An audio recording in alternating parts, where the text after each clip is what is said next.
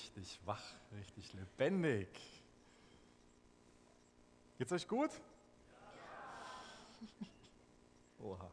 Da hört sich manches positiv an, aber das ein oder andere Jahr war auch ein bisschen genervt. Naja.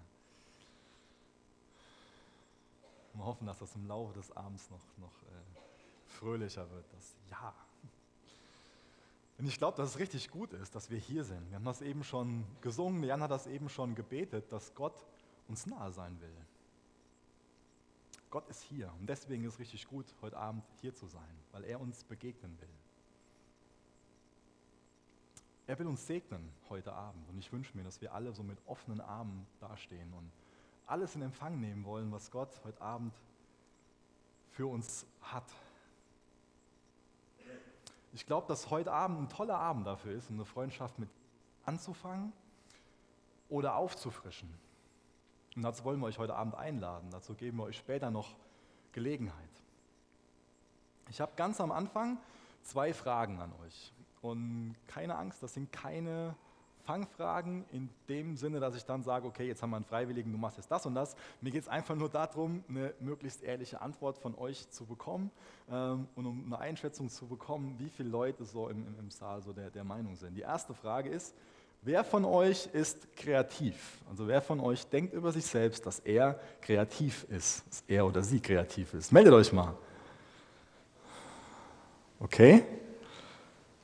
Das waren jetzt nicht ganz so viel. Ich würde jetzt mal schätzen, dass das so wahrscheinlich 20 Prozent waren, circa. Vielleicht.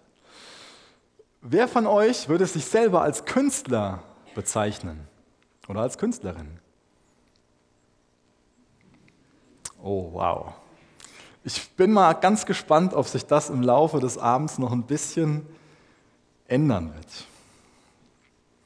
Lebenswichtig ist heute Abend das Thema. Mein Bruder ist gerade dabei, Arzt zu werden. Wenn ich dem jetzt die Frage stelle, was lebenswichtig ist, dann bekomme ich einen Vortrag über keine Ahnung wie lang. Und er würde mir wahrscheinlich erklären, was für meinen Körper lebenswichtig ist.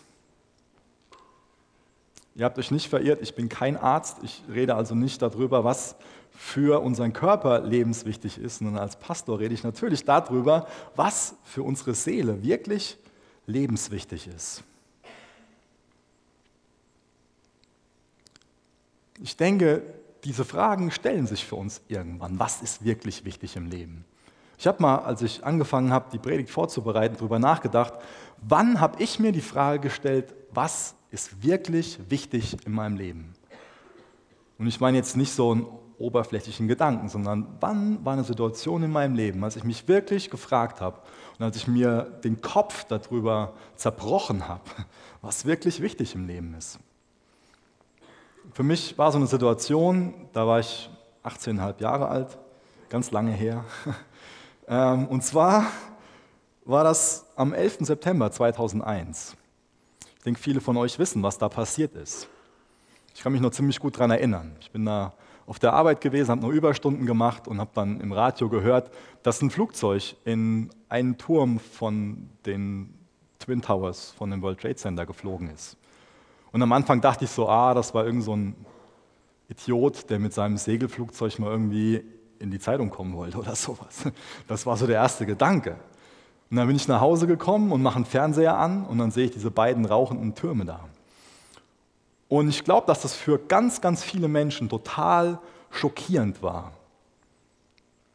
Das einfach vor Augen zu haben, was da für ein, für ein Drama passiert, für ein, für ein Unglück, für wie viele Menschen. Das hat mich sehr nachdenklich gemacht.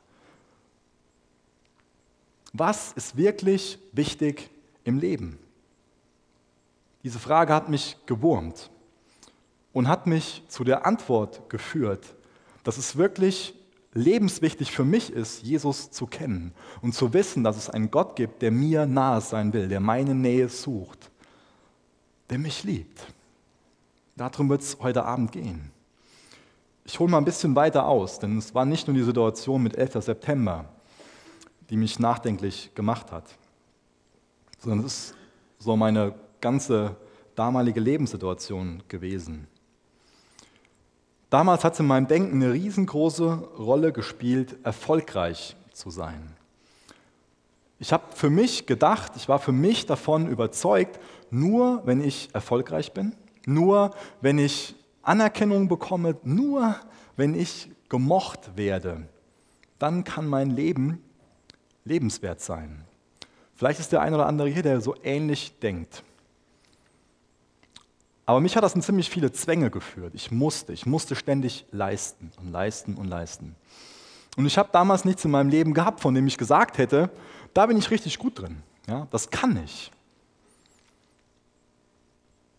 Ich habe mich damals so von Versetzung zu Versetzung gemogelt, so mit einer Nachprüfung und es war ziemlich viel Quälerei mit der Schule. Das war so ein Aspekt, wo es für mich wichtig war, erfolgreich zu sein.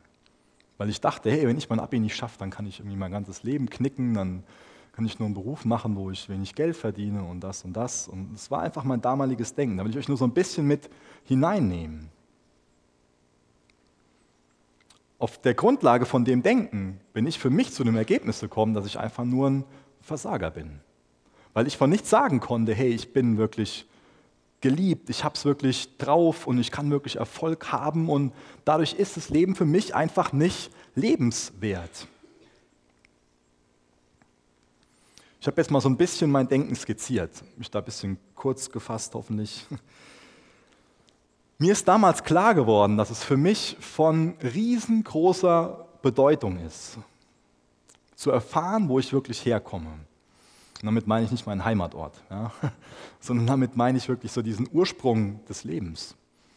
Diese, diese riesengroßen Fragen nach, wer bin ich? Warum lebe ich? Was hat mein Leben für einen Sinn? Und es hat mein Leben auf den Kopf gestellt und vor allen Dingen mein Denken auch über mich selbst hat es auf den Kopf gestellt, als ich erkannt habe,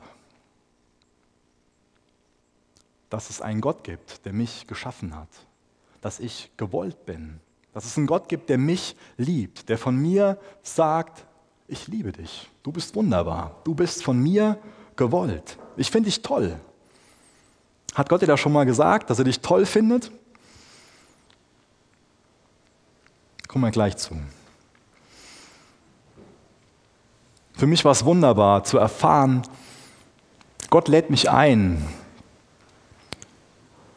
an seiner Seite durchs Leben zu gehen. Er will mit mir durchs Leben gehen, er will mir nahe sein. Egal, ob ich Erfolg habe oder ob ich keinen Erfolg habe, nach meinem Denken. Mir geht es heute in meiner Predigt um zwei Punkte. Zum einen will ich dir erklären, dass du ein Kunstwerk bist. Wenn Gott Schöpfer ist, dann ist er ein Künstler. Was macht ein Künstler? Ein Kunstwerk. Und das ist nicht nur, dass er irgendein Kunstwerk da gemacht hat, sondern wir werden gleich sehen, über dich als Kunstwerk sagt er, dass du wunderbar bist, dass er stolz auf dich ist, auf das Werk von seinen Händen. Und als zweites will ich dir erklären, dass du geschaffen bist, um kreativ zu sein. Du bist ähnlich wie Gott. Gott ist kreativ und er hat Kreativität in dich hineingelegt. Du bist ein kreatives Wesen. Deswegen hoffe ich, dass spätestens am Ende vom Abend sich jeder meldet, wenn ich die Frage stelle, ob er kreativ ist. Ich denke, diese beiden Punkte erklären auch schon mal ganz gut, warum ich eben dieses kurze Video habe laufen lassen. Das waren viele Bilder so aus, aus Herborn, hier aus der Umgebung. Und mir ging es einfach darum, uns noch mal so ein bisschen vor Augen zu stellen, hey, es gibt eine wunderbare Schöpfung um uns herum. Und auf der anderen Seite, es gibt auch wunderbare Dinge, die wir Menschen mit unseren Händen geschaffen haben, die wir gestaltet haben. Ich habe eben schon mal erwähnt, dass ich durch diese Krise am 11. September 2001 ziemlich nachdenklich geworden bin. Und ich denke auch momentan so die, die Lage, in der wir sind oder in der die Welt ist, kann uns sehr nachdenklich machen. Beinahe minütlich gibt es ja mittlerweile irgendwelche Schreckensnachrichten. Ich weiß nicht, wie ihr das verfolgt, was da in Kobani geschieht.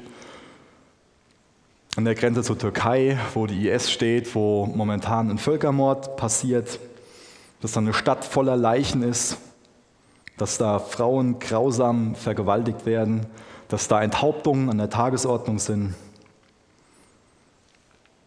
An Ebola sterben momentan Tausende und es ist die Angst einfach da, dass das nach Europa überschwappt. Die erste Person hat sich in Europa angesteckt. Dann gibt es weiterhin diesen schwelenden Konflikt zwischen Ukraine und, und Russland. Gibt es einen Putin, der davon träumt, dass es so ein neues Russland gibt, was wesentlich größer ist als das, wie es jetzt ist. Weiterhin ist da ein ganz brüchiger Frieden in, in Israel, eine ganz angespannte Situation. Und dann seit vorgestern, glaube ich, gibt es diese Nachrichten von der Börse, wo schlechte Konjunkturmeldungen da sind, Angst vor Rezession, der DAX stürzt ab, ganz viele Sparer werden enteignet, der Euro schmilzt dahin. Und wir denken so, wow, in was für einer Welt leben wir? Mir geht es absolut nicht darum, irgendwie Panik zu machen oder so dunkle Wolken jetzt hier aufziehen zu lassen und für eine schlechte Stimmung zu sorgen. Mir geht es einfach nur darum zu sagen, hey, lasst uns mal auch ein bisschen ernst nehmen, ernst werden und einfach drüber nachdenken, was ist wirklich wichtig in unserem Leben. Ich denke, die Umstände fordern uns dazu heraus. Oder ist es doch eher unser größtes Problem, dass das neue iPhone 6 immer noch nicht im Briefkasten war? Dass unsere beste Freundin, obwohl das letzte Bild bei Instagram von uns schon seit zwei Stunden online ist, immer noch nicht geliked hat. Das ist ein Drama. Oder dass unsere Oma immer noch nicht gelernt hat, dass wir Schokolade viel lieber haben als Gummibärchen und sie uns weiterhin immer nur Gummibärchen schenkt. Oder ist es unser größtes Problem, dass wir bei dem Film, den wir illegal angucken wollen, den richtigen Download-Button nicht finden und vorher vier verschiedene Abos abschließen? Oder ist es dein Drama, dass das Wohnzimmer so weit vom WLAN-Router weg ist, dass dein Internet einfach zu langsam ist.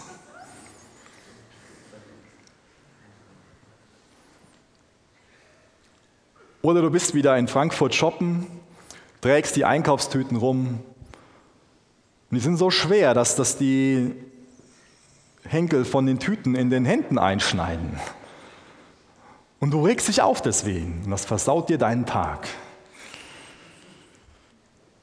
Jammern wir noch wegen solchen Lappalien oder fangen wir an, ein bisschen bewusster zu leben und fangen wir an, uns zu fragen, was ist wirklich wichtig im Leben? Was ist lebenswichtig?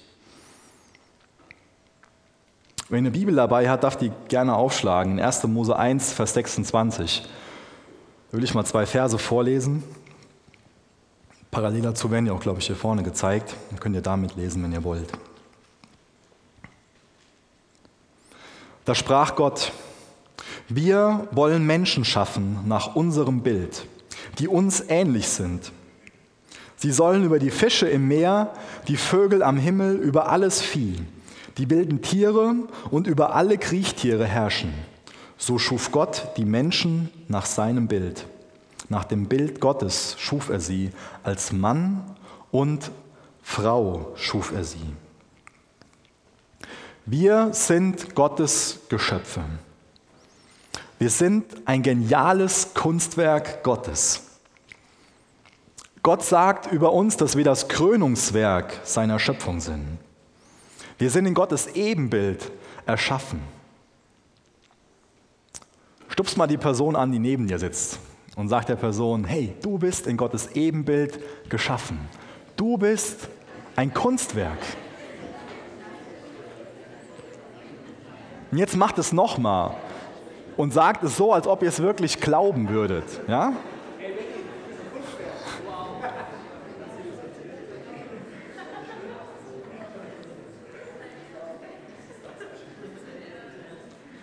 Du bist von Gott geschaffen, um kreativ zu sein. Ich glaube, dass uns diese Wahrheiten befreien, dass wir befreiter leben können, wenn wir das verstehen. Ein Maler kreiert ein wunderbares Bild. Ein Maler braucht dieses Bild nicht, aber er hat seine Freude an dem Bild. Aus freien Stücken hat uns Gott erschaffen, nicht weil er uns braucht, aber er hat seine Freude an uns. Er ist froh über uns. Er ist froh über das Werk seiner Hände. Er ist stolz. Genauso wie ein Gemälde oder eine Skulptur den Künstler ehrt, so sind wir, die Menschheit, aus Gottes Hand gekommen als ein Ausdruck seiner herrlichen, kreativen, machtvollen, ewigen Schöpferkraft. Wir sind ein Beweis, ein Ausdruck seiner Herrlichkeit. Die Schöpfung ist gut, weil Gott gut ist. Gott ist viel besser, Gott ist viel perfekter, als du ihn dir vorstellen kannst. Er ist gütig und gnädig, barmherzig. Er ist voll von Gnade, Frieden und Liebe. Gott ist viel besser, als du ihn dir vorstellen kannst und du bist sein Werk. Du bist in seinem Ebenbild geschaffen, du bist ihm ähnlich. Ich sage es nochmal, Gott ist sehr, sehr viel besser, als du ihn dir überhaupt vorstellen kannst. Ich weiß nicht, ob ihr diesen Moment kennt, wenn ihr irgendwie ein Projekt fertiggestellt habt. Und dann freut ihr euch darüber, einfach weil ihr wisst, es ist jetzt fertig und es ist gut geworden. Das ist ein toller Moment, wenn man sowas hat. Und so einen Moment hat Gott gehabt. Ich lese mal in Vers 31 weiter, 1. Mose 1, Vers 31. Danach betrachtete Gott alles, was er geschaffen hatte. Und er sah, dass es sehr gut war. Und es wurde Abend und Morgen der sechste Tag. Gott hat stückweise alles in Existenz gerufen, erschaffen. Und er hat nach jedem Schöpfungstag gesagt, dass es gut war. Aber jetzt in Vers 31, als er den Menschen geschaffen hat, sagt er, und es ist sehr gut.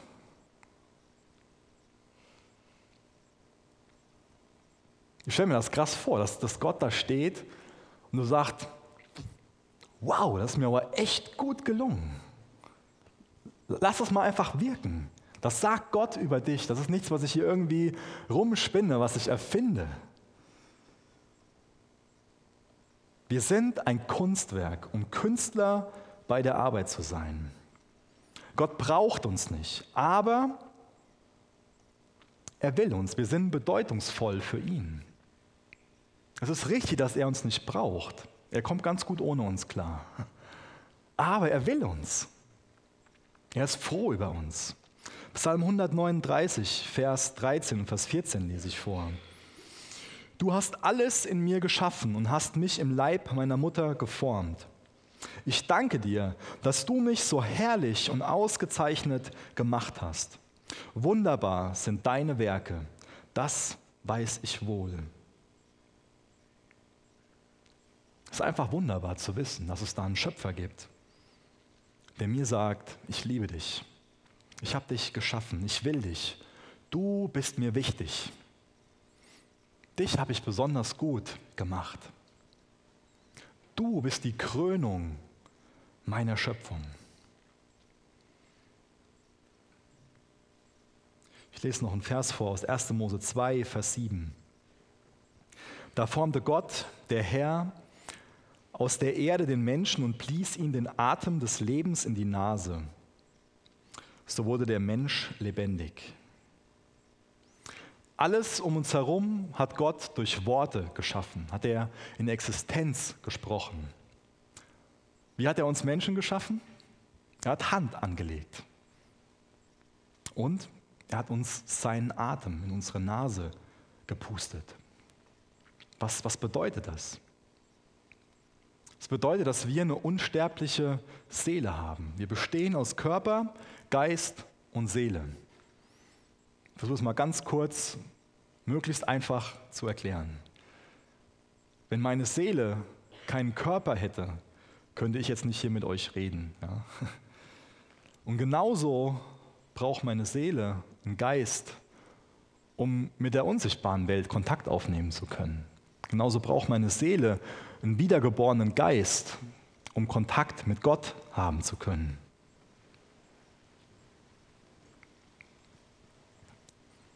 Seht eure Seele mal so als, als Leinwand an. Es fängt damit an, dass ihr ein paar Grundvoraussetzungen habt. Die sind einfach von Gott vorgegeben auf dieser Leinwand. Und dann malen erst andere so ein bisschen drauf rum. Unsere Eltern zum Beispiel.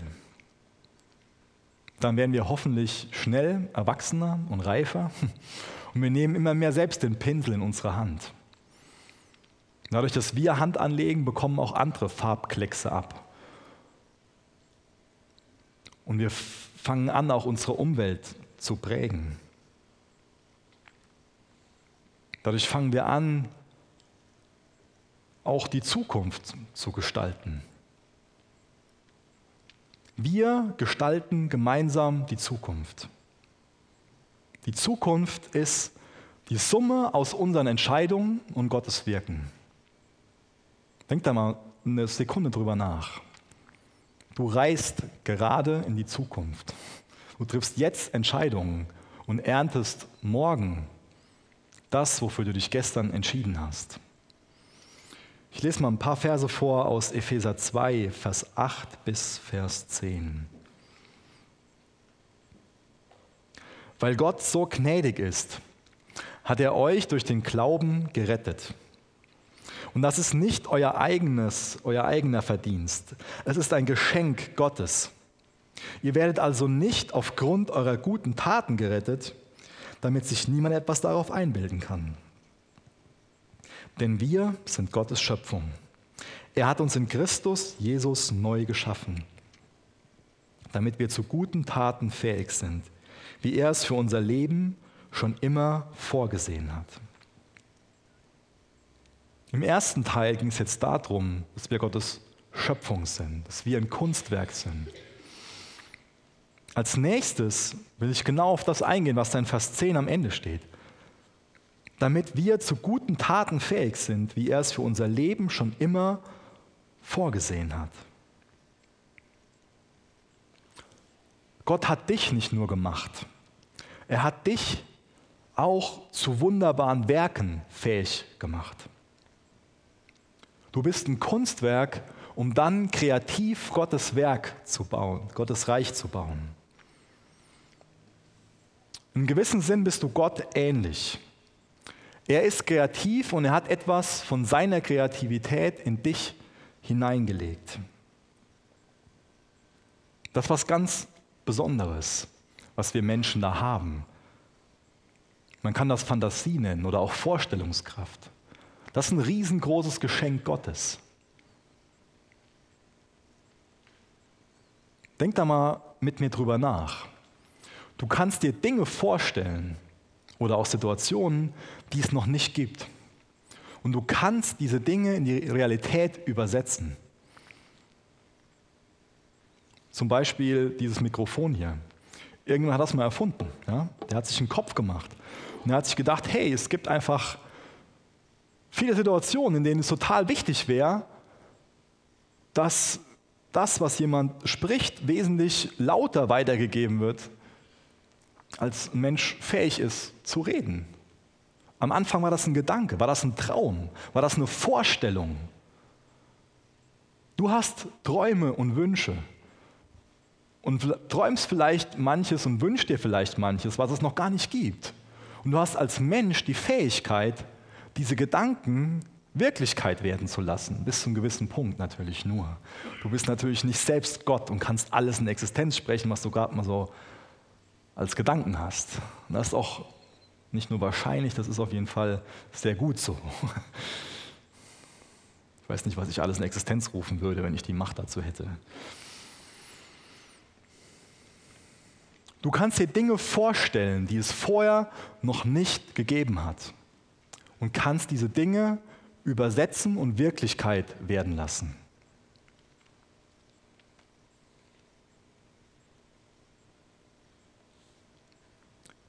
Und das würde ich als Kreativität beschreiben. Dass man die Grenzen des bisher Bekannten und des bisher Möglichen erweitert.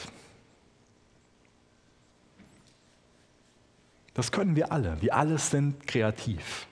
Nicht alle in der gleichen Richtung, in derselben Dimension, aber wir alle sind kreativ. Es ist nicht nur so, dass ein paar unter uns diese Gabe, kreativ sein zu können, besitzen. Man kann uns Menschen nicht in so zwei Gruppen einteilen, sondern die Kreativen und dann die anderen, die künstlerisch völlig unbegabt sind. Ich bin davon überzeugt, dass eine Seele, die lebendig und frei ist, auch kreativ ist. Du bist kreativ.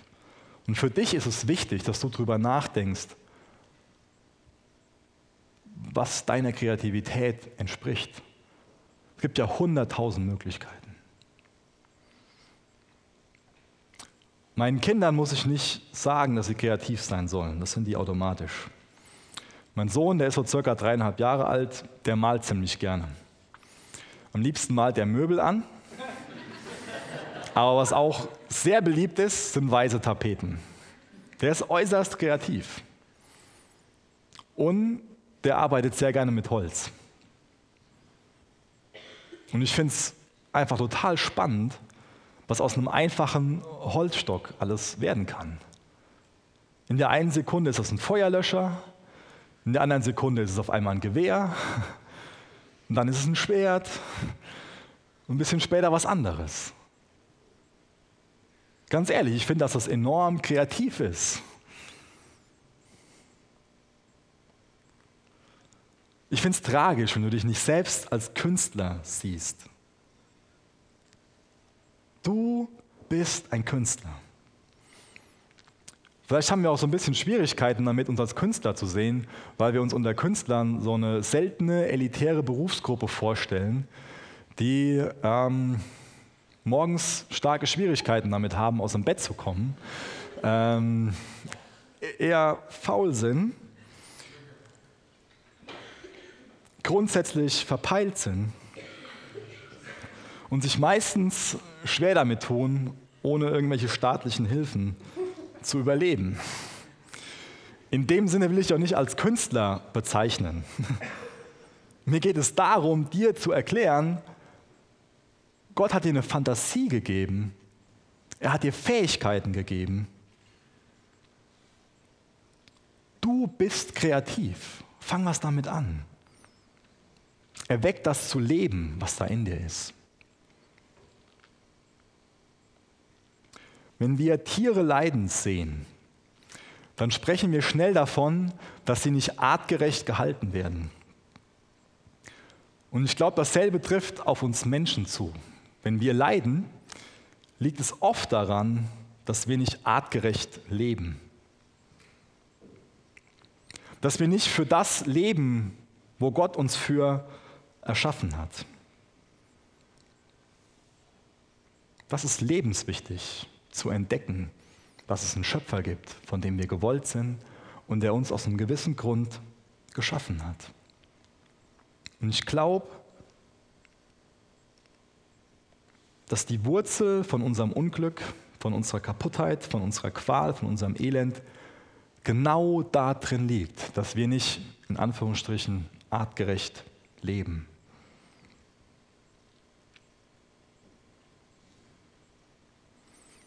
Und ich glaube, dass wir eine ganz tiefe innere Erfüllung erleben, wenn wir unserer Bestimmung nachkommen, wenn wir unserer Berufung nachkommen. Gott hat uns erschaffen in erster Linie, ganz simpel, damit wir uns an ihm erfreuen, damit wir uns an seiner Herrlichkeit erfreuen. Das ist der Zweck, warum du lebst. Nicht mehr und nicht weniger. Du bist geschaffen worden, damit du dich an Gottes Herrlichkeit freust. Und ich wünsche mir, dass du erkennst, wie gut Gott ist, Denn Gott ist besser, als du ihn dir vorstellen kannst, als du es dir ausmalen kannst. Es ist ein Riesengeschenk, wenn man im Leben erkennt, dass es darum geht, sich an Gott zu erfreuen. Und wer Gott kennt, der hat Freude an Gott. Und wer sich an Gott freut, der entdeckt seine Kreativität, der entdeckt seine Fähigkeiten und bekommt den Wunsch, anderen dabei zu helfen, zu erkennen, dass Gott gut ist und dass Gott gute Absichten hat. Frag dich mal, was, was deine kreative Gabe ist, was da deine, deine Leidenschaft ist, wo dein Herz für brennt. Und frag dich, wie du das einsetzen kannst, damit Freude an Gott dadurch ausgedrückt wird.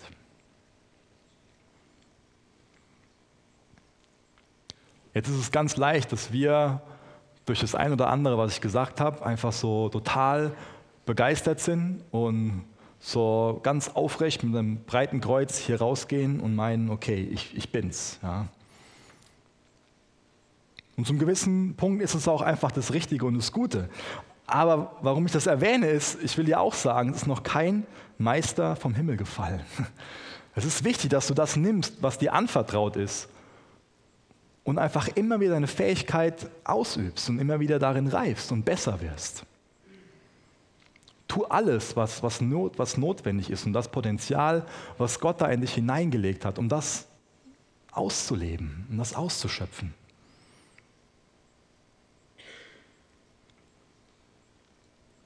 Ich habe das eben vorgelesen, wo in der Bibel steht, dass Gott uns in seinem Bild erschaffen hat, dass wir ihm ähnlich sind. Er hat uns einen Verstand gegeben und eine Vorstellungskraft gegeben. Wir haben Leidenschaften. Ich glaube, dass Gott uns geschaffen hat, damit wir träumen, ein Risiko eingehen und dann kreativ sind. Aber ich glaube auch, dass es sehr real ist, dass wir Angst vor Fehlern haben. Dass wir Angst davor haben, zu versagen. Und ich glaube, dass das der Grund dafür ist, warum wir oft nicht unsere Träume in die Wirklichkeit übersetzen. Weil wir einfach simpel Angst davor haben, zu versagen. Ich habe das eben schon mal erwähnt, dass ich Papa bin. Ich habe noch eine Tochter, die ist ein bisschen älter als ein Jahr. Und da macht man sich natürlich viel Gedanken darum, wie erziehe ich meine Kinder? Was gebe ich denen so mit? Was, wie, wie sollen die mal werden? Ich habe ja eben das schon mal so ein bisschen angedeutet, dass am Anfang, wenn wir uns unsere Seele so als Leinwand vorstellen, unsere Eltern auch so ein paar Kleckse da drauf machen. Deswegen muss ich mir die Frage stellen, welche Kleckse will ich da hinterlassen? Und mir ist eine Sache bewusst geworden. Und mit kleinen Kindern unterwegs ist man natürlich auch regelmäßig auf dem Spielplatz. Und wisst ihr, was man auf dem Spielplatz am aller, aller häufigsten hört? Vorsicht, pass auf! Und ich finde das grausam. Ernsthaft, ich finde das grausam. Wie oft, Vorsicht, pass auf, nicht so hoch, halt dich da fest, mach das nicht, mach das nicht. Ich finde das grausam, dass so oft einfach nur gewarnt und eingeschränkt wird. Und nein, ich will auch nicht auf der anderen Seite vom Pferd fallen und meinen Kindern nie wieder sagen, vorsichtig Leila oder pass auf Ben Ole. Hier und da ist es einfach wichtig und angemessen. Aber ich habe für mich selbst die Entscheidung getroffen, dass es mir lieber ist, wenn mein Sohn vom Baum fällt und sich dabei das Bein bricht, als wenn er nie versucht, auf diesen Baum zu klettern. Vielleicht denkst du, dass es bescheuert ist, aber ich glaube, dass es das Richtige ist. Und vielleicht kannst du da irgendwie was für dein Leben draus, draus lernen. Sei nicht so, so mutlos. Lass es nicht zu, dass du von, von der Angst zu versagen gelähmt bist. Ich glaube, wir haben oft das Problem, dass wir denken, wenn wir versuchen, mehr zu erreichen, dass wir dann herausfinden, dass wir weniger sind. Also bleiben wir mutlos. Wir verstecken uns, spielen unsere Rolle als kleines Rädchen im Getriebe. Wir verkriechen uns und verdammen uns selbst dafür, machen uns selbst dafür Vorwürfe, dass wir unseren Traum nicht leben.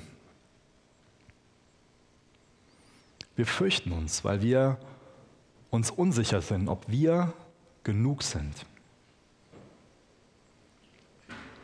Bist du dir unsicher, ob du genug bist? Ich habe eben ein paar Verse vorgelesen, die für mich enorm wichtig sind. Glaubst du, dass das Gottes Wort ist, was ich da gelesen habe? Und glaubst du Gottes Stimme, wenn sie zu dir redet und dir sagt, dass du geliebt bist, dass du einzigartig bist, dass du wertvoll bist? Oder glaubst du den anderen Stimmen, die dir sagen wollen, dass du nur einer oder eine von vielen bist, dass du nichts Besonderes bist, dass du einfach nur das machen sollst, was alle anderen auch machen? Kannst du das im Glauben annehmen, dass Jesus dich erschaffen hat, dass er dich wunderbar gemacht hat? Glaubst du das? Dass Jesus dich geschaffen hat und dich wunderbar gemacht hat? Bist du ermutigt, kreativ mit Jesus durchs Leben zu gehen? Bist du ermutigt, ein Wagnis einzugehen? Wer von euch ist kreativ? Ich hoffe, ihr seid ehrlich. Ihr seid kreativ. Du bist kreativ. Ich will zum, zum Abschluss von der Predigt nochmal auf diesen Aspekt eingehen, dass wir in Gottes Ebenbild erschaffen sind. Und ich will das vergleichen mit einem Stempel, und dem Abdruck von so einem Stempel. So ein Stempel, der braucht Tinte, damit er einen Abdruck hinterlassen kann. Ohne Tinte hinterlässt so ein Stempel einfach keinen Abdruck. Die Tinte muss immer wieder nachgefüllt werden. Und wisst ihr, was auch passieren kann? Wenn ein Stempel häufig benutzt wird, dann kann er verdrecken. Dann kann da Schmutz reinkommen. Dann will man vielleicht 19.30 Uhr dahin stempeln und dann stempelt der Stempel nur noch 9.30 Uhr.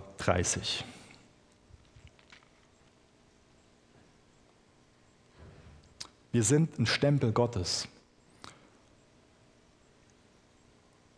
Aber ohne Tinte hinterlassen wir nicht diesen Abdruck, den wir hinterlassen sollten, sondern ist der enorm verfälscht. Und ich glaube, dass diese Tinte ein gutes Bild ist für das Wirken vom Heiligen Geist in unserem Leben. Es ist leider so, dass es nach den beiden Kapiteln, wo ich Verse daraus vorgelesen habe, ein drittes Kapitel gibt.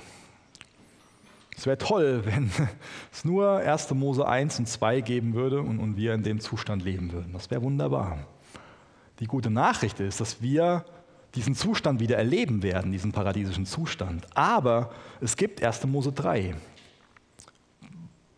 Ich spreche jetzt hier gerade für den einen oder anderen wahrscheinlich in Rätseln. In 1. Mose 3 wird der sogenannte Sündenfall beschrieben. Da wird beschrieben, wie die Menschen der Sünde die Tür aufgemacht haben und dafür gesorgt haben, dass da nicht mehr 19.30 Uhr steht, sondern 9.30 Uhr. Aber die gute Nachricht ist, dass Gott seinen Sohn gesandt hat, Jesus, der für uns am Kreuz gestorben ist, damit er wieder 19.30 Uhr stehen kann. Und damit wir als Stempel zu ihm kommen können, damit er uns reinigt und uns neu mit Tinte erfüllt, damit wir den richtigen Abdruck weitergeben können. Hast du das für dich schon mal verstanden? Hast du das im Glauben angenommen? Hast du verstanden, dass du auf der einen Seite verfehlst als Abbild Gottes, dass du nicht mehr in dem Zustand bist, zu dem du erschaffen wurdest, aber dass da sich jemand auf den Weg gemacht hat, dass sich Jesus auf den Weg gemacht hat, um dich zu retten, um dich zu reinigen, um das Abbild Gottes in dir wiederherzustellen?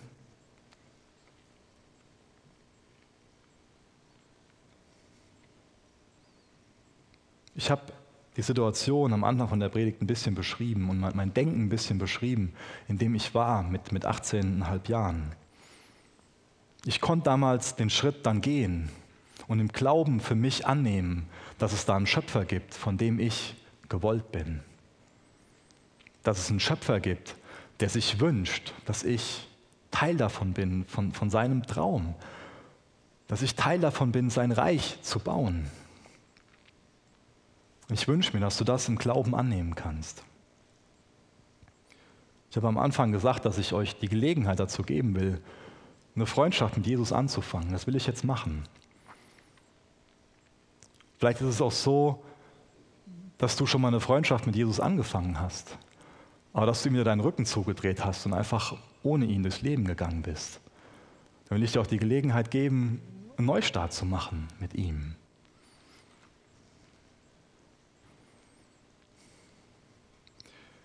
Jesus, ich danke dir dafür, dass du real bist. Ich danke dir dafür, dass du gut bist. Ich danke dir dafür,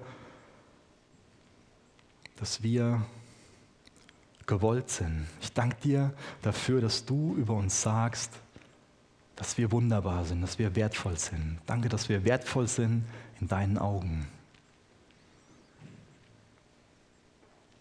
Jesus, ich möchte dich bitten, dass du an den Menschen wirkst, die jetzt gerade hier sind, die noch keine Beziehung zu dir haben oder die mal eine Beziehung zu dir gehabt haben und dir ihren Rücken zugedreht haben.